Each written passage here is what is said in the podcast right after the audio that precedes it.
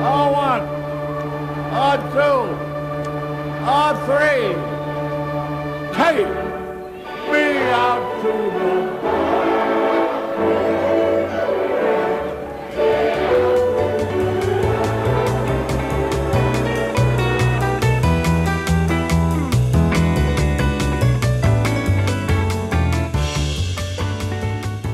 Hello，大家好，欢迎收听大联盟小品第十九集，我是 Jackie 李炳生，这是一档分享大联盟相关小品故事的单元节目，每集一个，向各位娓娓道来可能有趣、可能荒诞、可能好玩、可能引人醒思的大联盟故事。美国时间八月十四日，亚利桑那响尾蛇的二十七岁菜鸟投手 Tyler Gilbert 在生涯首次先发登板就投出无安打比赛，达成大联盟历史上最罕见的成就之一。那相信大家都对这一条新闻非常熟悉了，因为那天他投出弯打比赛之后，不管是外媒呢，还是台湾的媒体呢，都有报道，因为实在是非常不可思议哦。他才上大联盟大概两个礼拜，那那一天是他生涯第一次先发登板，结果呢就投出了弯打比赛啊，非常非常不可思议。就先让我们先撇开生涯首次先发这个条件好了，光光是 Tyler Gilbert 这名投手，他能投出五安打比赛，就已经非常让人吃惊了。因为 Tyler Gilbert 他既不是什么大物新秀，也不具备什么令人惊艳的球威哦。Gilbert 他是二零一五年选秀第六轮才被选中的球员。那大家都知道，大联盟的选秀的话，其实两三轮之后的选手要上大联盟啊、都很不容易啊。那更何况五轮之后。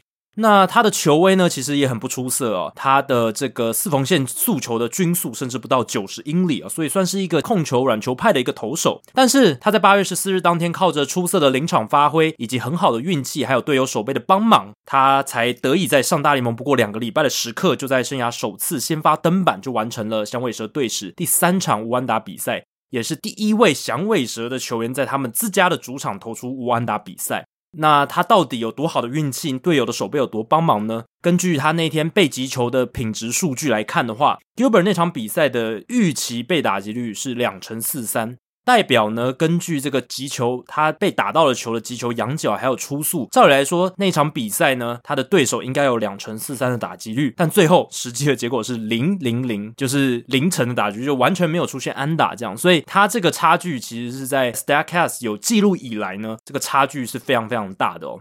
那由于 Gilbert 的无安打比赛太过出乎意料，太不可思议了。那发生之后，媒体争相报道，而这些报道之中，其实很多都有点出说，Gilbert 他其实不是史上第一位在大联盟生涯的初次先发登板就投出无安打比赛的选手，他是第二个人。所以 Gilbert 他是现代棒球史上第二位在生涯首场先发投出无安打比赛的投手。那我自己在看到这个资料的时候，我就非常非常好奇，说，诶，那到底第一位达成这一项壮举的选手是谁啊？因为史上只有两个人完成，那在 Gilbert 之前又只有这么一个人。照理来说，这么猎奇的一个、这么神奇的、这么罕见的一个记录，我应该可能会听过才对啊。但结果没有哦，因为史上第一位达成这个成就的人，他的名字叫做 Bobo Holloman。那我其实之前从来没有听过这个名字。那他是在一九五三年代表圣路易宗人队，也就是现在的这个巴尔的摩精英队的前身。那他在那一年所投出的这一场无安打比赛，也是那时候是他生涯的第一场大联盟先发登板。后来我去看 Bobo Holloman 他的 Baseball Reference 的页面，我就发现说，哎，很神奇哦，这位 Holloman 先生他的大联盟生涯就只有一九五三那么一年而已。对，大联盟生涯就只有那么一年，所以其实啊。这个 Holloman 他在一九五三年很名不见经传，那他在生涯首场先发就投出无安打比赛的这件事情呢，在当年引起的关注和令人惊讶的程度，其实都不亚于六十八年后的 Tyler Gilbert。一九五三年，Holloman 他已经三十岁了，那他那一年投出了一场无安打比赛，累积二十二场出赛六十五点一局投球，防御率五点二三，他累积出这样子的成绩。但是在那一年之后，他就再也没有在大联盟留下任何出赛记录。所以这样子很特殊的一个背景，就让我对他充满了好奇，也去调查了他的资料。那也发现说，Bobo Holloman 因为他这样的背景呢，他的生涯有一份传奇的色彩，也让他短暂的职棒生涯成为值得传颂的棒球故事之一。所以呢，今天我们大联盟小品就来说说 Bobo Holloman 的故事。这位现代棒球史上首位生涯初次先发投球就投出五安打比赛的投手，究竟是怎么样达成这项纪录的？那他为什么又是年届而立之年，就是三十岁的时候才能上大联盟呢？呃，又是为何在大联盟只出赛一年，就再也没有回到大联盟的赛场上了呢？首先呢，我们要从 Bobo Holloman 他的家庭背景开始讲起哦。他在一九二三年出生在美国乔治亚州的一个农家。那他的爸爸是一个种植番薯和西瓜的农户，所以小时候呢，年少时期，Holloman 就得帮他自己的爸爸搬运这些农作物，往返于乔治亚州和佛罗里达州之间哦。那高中的时候，因为家里经济状况不好，所以 Holloman 他其实只念了一年哦，就被迫休学，要去协助家中的农务。一九四零年，Holloman 十七岁的时候，他们家从乔治亚州的汤马斯敦 （Thomaston） 搬到了雅典市 （Athens）。那在雅典市那里呢，他遇到了后来成为他妻子的 Nancy Stevens。两人很快哦，其实不超过两年的时间，他们就在一九四二年一月二十四日结婚了。那在婚后没多久，Holloman 他就加入了美国海军服役，因为那个时候是二次世界大战嘛。那他服役直到二战结束之后的一九四五年十二月，他才退伍，所以他有蛮长的时间都待在军队里面，而且呢，他其实有被调到海外去这个征战这样子。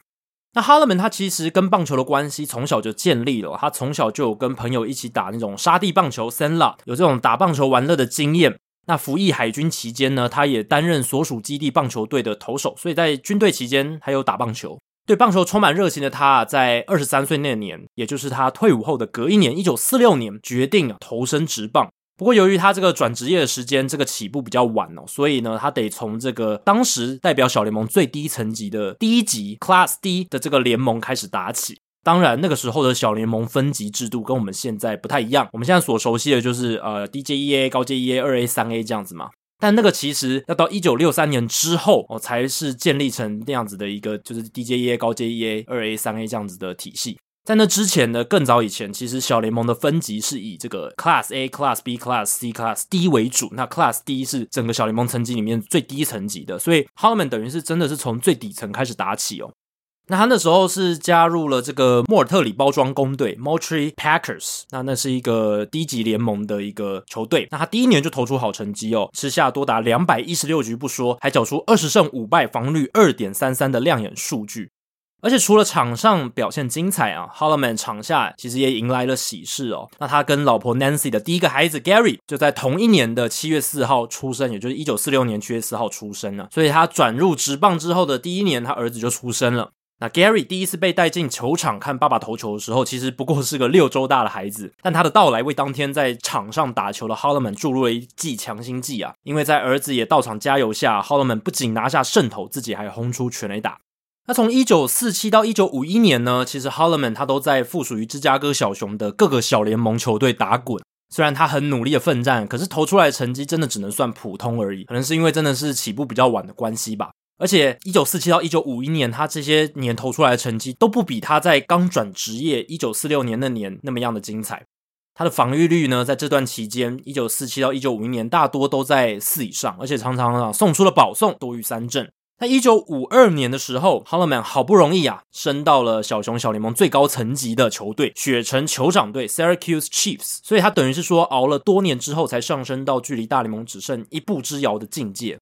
虽然呢、啊，一九五二年对 Hollman 来说不是好熬的一年，因为他那一年啊阑尾炎发作，然后动了这个手术，缺席球季大约一个月的时间。不过呢，老天爷似乎在其他地方还他了一些公道，因为他那年虽然遭遇阑尾炎，可是他却逆势投出了继一九四六年之后的最佳单季投球内容。那一年，一九五二年，他一百八十三局投球，十六胜七败，防率二点五一。一九五二年那个时候哈勒门他已经二十九岁，其实真的是已经年纪蛮大的了，已经在小联盟球季征战了七个球季，总算是苦尽甘来啊，投出足以吸引到大联盟球队注意的成绩。而且呢，一九五二年的冬天他也没有闲着哦，他趁着这股好气势，继续前往波多黎各联盟打球，乘胜追击的概念啦。那他再拿到领先波多黎各联盟的十五胜，而且呢，也帮助哦他们所属的球队夺下波多黎各联盟的那一球季的冠军。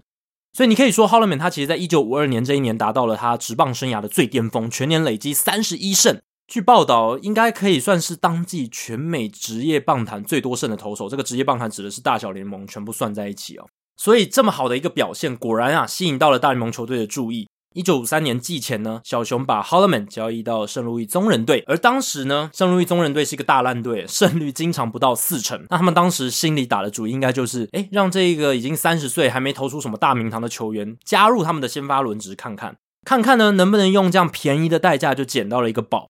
由于之前 Holloman 他完全没有大联盟投球的经验，所以当时宗人队的总教练 Marty Marion 决定让 Holloman 从牛棚出发。可是 Holloman 他投的其实并不理想。那可能有几个原因啦，有两个原因，可能是因为大联盟层级的打者果然还是跟小联盟有差哦。那另一个原因也或许是前一年一九五二年，大家还记得吗 h o l l m a n 拿下三十一胜，虽然拿下了三十一胜，投出不错的成绩，可是代价就是他大量的投球，大量的消耗体力，手臂处在一个非常疲劳的状态，那休养的时间可能也不太够，所以导致他在一九五三年的成绩投球的威力不是那么好哦。那 Holloman 他在该季的前四场先发后援登板，累积五点一局投球就被打十支安打，送出三次保送，掉五分，差那么一点就又要被松人队下放到小联盟球队了。但在这个过程中啊，Holloman 都认为自己应该要当先发投手才对，而不是牛棚投手。他认为呢，他在小联盟大多都担任先发角色，所以呢，只要能够回到这个先发角色，获得先发登板的机会，回到熟悉的职位，他应该就能发挥出比较好的水准，这是他自己所相信的。不过，像大家有经常在看棒球人都知道，职棒并不是那么运作啦，怎么可能会让一个诶连后援其实都投得哩哩啦啦不太行的一个投手，让他突然去担任先发投手呢？这是除非是球队里面重要先发投手都受伤，然后临时需要一个人手，才会把这样的选手拉去先发。而且可能也只是当这个开局投手投个一两局之类的。那那个年代其实没有什么开局投手、什么后援投手呃先发的这种概念，所以那个时候你要先发就是要吃大量的局数。那在那个情况下，Holloman 其实是在一般状况下是不太可能获得先发的机会的。可是呢，即便这个传统在那个时候根深蒂固，但并没有阻碍 Holloman 他继续为自己争取先发的这个机会。那那个时候，中人队的老板是知名的大联盟史上知名的老板 Bill v e c k。Bill v e c k 也是一个鬼才老板啊。他那个时候就回忆到说啊，诶，这家伙 Holloman 真的很有个性。开季之后，他每天晚上都会去敲总教练室的门，然后问我们的总教练 Marion 说：“你什么时候才要排我先发？到底什么时候才要让我先发呢？”就算 Holloman 他在后援的位置上表现不佳，球威也不若以往，但他还是锲而不舍，有点厚脸皮的，一直问，一直问，一直问 Marion 说：“到底什么时候才要让他先发？”因为 Holloman 他是真的觉得自己投先发会发挥的比较好，最后呢，这样的死缠烂打终于见效了，这算是有志者事竟成吗？那 Marion 呢，似乎是被他搞得有点烦啦，又觉得这家伙确实有很好的斗志，就让他试试看好了，点头答应。那另一方面呢，他也是希望哦，让 Holloman 赶快闭嘴，不要再再去烦他了。如果他投不好，就有理由把他下放小联盟，就不用再被他烦了，这样子。那时间来到一九五三年的五月五号、五月六号，那个时候跟中人队差不多烂的费城运动家队来访，做客这个中人队，要跟中人队打一个两战的系列赛。那那时候，老板 Bill Veeck 认为，虽然 Holloman 开季的投球内容不好，就实力上客观来说，没有达到大联盟先发投手的水准。可是，既然 Marion 他都已经同意让他试试看了，而且 Holloman 也展露出他说什么都要先发的决心，所以 Bill Veeck 也同意，就给他个机会吧。而且就刻意安排让 Holloman 对上这个也是弱队的费城运动家，那也许可以减轻他这个先发的强度，减轻他的负担啦。他也说，不然的话，我们可能还要继续听 Holloman 一直要求先发，可能耳朵都会长茧了。五月六号，二连战的第二战，也就是 Bobo Holloman 他大联盟生涯初次先发登板的日子。那天晚上天气并不好，阴雨绵绵，加上对战组合是美联两支最弱的队伍——运动家还有中人队，所以看台上的观众稀稀落落，只有两千四百七十三人。以大联盟层级的赛事来讲，这个观众人数，现场观众人数真的是很惨淡。但是呢，Holloman 接下来所做的事情，让这两千四百七十三人一同见证了一个现代棒球史上的第一次，也留下了难忘的回忆。其实，平常投球的时候，每局上场投球前，Holloman 都会在走上投手丘的途中，在沙地上画出 N 和 G 这两个字母，代表着他的妻子 Nancy，也就是 N，还有他的儿子 Gary，也就是 G。他希望能借由这样子的一个仪式，带给自己一点激励和面对挑战的力量。而那天，他的妻儿也都有到现场来为他加油。这是其实很多职棒选手都会这样做啦，就是在红土上或者沙地上面呢，画上一些呃对他有特别意义的字母或是字词，这样子来鼓励自己。那那天，Holloman 他家人带来了力量哦，或许真的有帮助，就跟 Tyler Gilbert 他在二零二一年八月十四号投出的那场无安打比赛当天一样，因为 Gilbert 当天也有许多家人亲戚都在现场帮他加油观战，所以特别有意义。那 h o l o m a n 当天的家人也或许带给他了一些信心上的提升，那另外也可能为他带来了一些球运运气哦，因为那场比赛 h o l o m a n 的运气非常之好。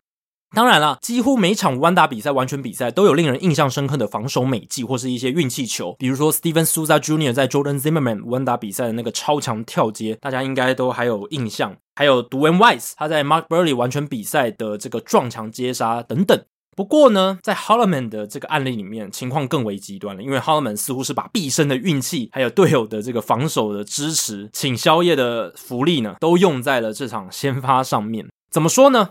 ？Bill Vick 他在后来他出版的自传当中，因为他对这场比赛非常印象深刻，他就有生动的描述那场比赛的大致状况，捕捉下 Bobo Holloman 他生涯初先发就投出五安打比赛的重要时刻，还有还有他到底有多特别，运气有多么好。那里面就讲说。Holloman 投的每一颗球啊，几乎都被打得扎实。但是那些球不管怎么飞、怎么滚，就是会找到宗人球员的手套。那天晚上非常炎热潮湿，不利于飞球的飞行，所以很多看起来应该要飞出全垒打墙的深远飞球，最后都在全垒打墙前落下被接杀。那当 Holloman 看起来投的有点累了的时候呢，天空就会忽然下起短暂阵雨，让裁判不得不暂停比赛，好让雨势暂歇之后再恢复开打。那这个时候 Holloman 就可以趁机来休息，来喘一口气，获得体力的回冲，那运动家的右外野手 Ali Clark，他打出了一记左外野的大号飞球，球直到最后一刻才从标杆的左侧旋出，变成界外球。那另一个 play 呢？它是一个突袭短打，眼见就要变成内野安打了，但也是在最后一刻滚出边线了。这就是差点形成安打，但是最后没有形成安打，对投手来说是一个运气球的运气球。Bill Veeck 也说，我们宗人队当天的防守非常优异啊！球赛直到后半段，仍然没有人能从 Holloman 手中敲出安打。八局上的最后一个出局数，就是靠着 Billy Hunter，也就是宗人队游击手的精彩守备所完成的。他在二垒后方扑下一记难度很高的滚地球，接着再直出一个精准的快传，完成刺杀。那赛后呢，Holloman 其实也有称赞 Billy Hunter 那一次的美技防守。Holloman 说：“要不是 Hunter 在第八局的那个超群守备，我们不可能完成完打比赛。那个 play 是我这辈子看过最厉害的防守动作。”那第九局呢，Holloman 上演超大的剧场，一上来啊就保送前两名打者，但他又让运动家第二棒 David Phillips 扫出双杀打，形成两人出局三垒有人的局面。接着呢，他又保送了下一名打者，因此必须面对那个球技运动家全垒打数第二多的打者 A.B. Robinson。那 Robinson 呢？他逮中一颗没怎么下坠的曲球，扫成边线附近的强劲平飞球。如果落在界内的话，一定会是运动家团队的第一支安打。但是那一球跟那天运动家许多强击球一样，最后都选到了界外区，好像有棒球之神真的冥冥之中在做一些操弄一样。那球距离边线只有几公分而已。那下一球，Holloman 再投一颗曲球，这次 Robinson 打成直朝一垒而去的滚地球。那最后呢，被中人队一垒手呃 Vic Werth 处理掉，所以比赛就此结束。Holloman 投出了可说是棒球史上最神奇的一场无安打比赛了。最后总计呢，Bobo Holloman 那场比赛投九局，没有被打安打，没有失分，投出三次三振，但也有五次保送。那面对的打者数量是三十一人，赛后他的赛季防御率为三点一四，而这一场球也是他那一季的首胜。赛后的战绩是一胜一败 holoma 因此成为现代棒球史上第一位在生涯初先发就投出五安打比赛的球员。在他之前，其实也有人做到这件事啦，但是得追溯到现代棒球年代以前的十九世纪。一八九一年，美国协会圣路易宗人队的二十二岁投手 Theodore Breitenstein，还有一八九二年同样也是二十二岁的国联辛辛那提红人投手 Charlie Jones。不过，一八九三年以前的棒球，其实连投手丘到本垒板的距离都跟现在不同了，所以实在很难跟二十世纪的棒球相提并论。所以呢，我们才会区分出说现代棒球年代，也就是一九零一年到现在的这个年代区分。那在这个年代里面，Holloman 的这一场出先发五安打是史上第一场，而且呢，这也是中人队史自一九一七年的 Bob Groom 之后的首场五安打比赛。那 Holloman 他赛后呢，他把这场无安打比赛的功劳全部归给了他的队友和教练，他感激的说道：“昨天晚上要是没有我身后那八个人，我没办法在历史上留名啊！而且要不是总教练 Marion 他愿意相信我，我连上场先发投球的机会都没有。毕竟大家都知道，我之前在牛棚的成绩不是特别的理想。”而且除了投出无安打比赛之外呢，Holloman 那天在打击区也缴出亮眼的成绩单，三打数两安打，打进两打点。受访的时候，Holloman 也不忘提到自己在进攻端的好表现。他说：“诶、欸，我其实也是个很不错的打者。”诶，不过 Holloman 大联盟生涯二十二个打席，其实就只击出那两支安打。由此更可以看出，他那一天真的是在一九五三年五月六号那天，真的是把投打两端的所有运气都集中到了那场比赛。那点头答应让 holoman 先发的 Marion 赛后也不忘美言几句啦，好像某种程度上也是在证明说自己的眼光不错啦。他说：“ Holloman 用成绩向我证明，他确实就像他自己所想那么好。我们很开心，他之前愿意那样不断的一直烦我，叫我给他先发的机会。他这种不寻常的坚持带来了好的结果。那在这一个事件之前呢，其实中人队史上已经出现过一些很特别的人物、很特殊的事件、很猎奇的事件，像是侏儒球员 Eddie Gaedel，还有像是独臂外野手 Pete Gray，只有一个手臂的外野手。那其实 Bobo Holloman 他大联盟生涯初次先发就投出完打比赛的壮举，然后你再考量到他其实不是一个很出色的球员，那他这样子的一个球员还能做到这样的事情，他其实传奇性也不亚于当年的这个 Gaedel 还有 Gray 啦。可惜的是呢，Holloman 他的成功和名气真的是名副其实的昙花一现啦。他的好运呢，感觉都在那场无安打比赛一次用光了。接下来四场先发，Holloman 有三场连三局都投不完。等到七月的时候，他的战绩只有不理想的三胜七败。没过多久，他就被贬到牛棚里面，然后在七月结束前就被宗人队放弃，卖到了小联盟的球队，结束了 Holloman 他短暂的大联盟之旅。之后呢，Holloman 再也没有于大联盟投任何一球。后来哈拉门只在小联盟再投一年，也就是一九五四年。投完之后，就告别了职业棒球的赛场。总计他在小联盟一共留下一百一十八胜八十败，防御率三点五七的成绩。那他在大联盟则是写下了六十五点一局投球，三胜七败，防御率五点二三的平庸数据。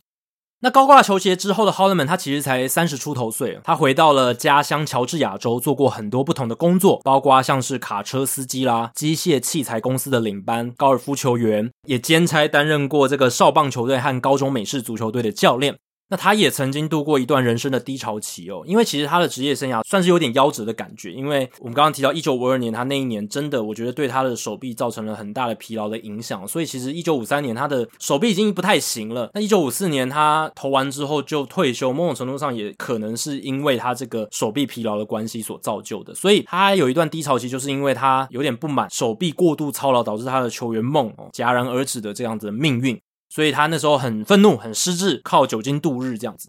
所幸啊，最后他在家人的支持下，他克服了酗酒的问题，同时在一九七四年转往广告事业，成立以他自己和妻儿为名的这个 Bonanga 广告公司。Bonanga，那 Bo 就是他自己嘛，Nan 就是 Nancy，那 Ga 就是 Gary 的前面的两个字母 G A。同一时间呢，他也兼任精英队在乔治亚州地区的球探。后来 h a l l m a n 他也曾经参与几次大联盟球队举办的老球员日啊 （Old Timers Day），直到一九八七年，他才因为这个心脏病发骤逝啊，享受六十四岁。虽然 Holloman 他的大联盟生涯只有不到一个完整球季的时间，他职棒生涯最风光、最为人所知的巅峰时刻，其实也就真的只有那一场运气成分极高的无安打比赛。但是呢，要不是他当年展现出这种有点无可救药的自信和厚脸皮的坚持，就不会有那一场传奇的比赛。而 Holloman 这个名字，可能就只会是历史上两万多名大联盟球员之中毫无记忆点、不会被人家记住的一个。但就是因为那场比赛啊，他被后世直到现在还会被记得，他的故事呢也还会被传颂。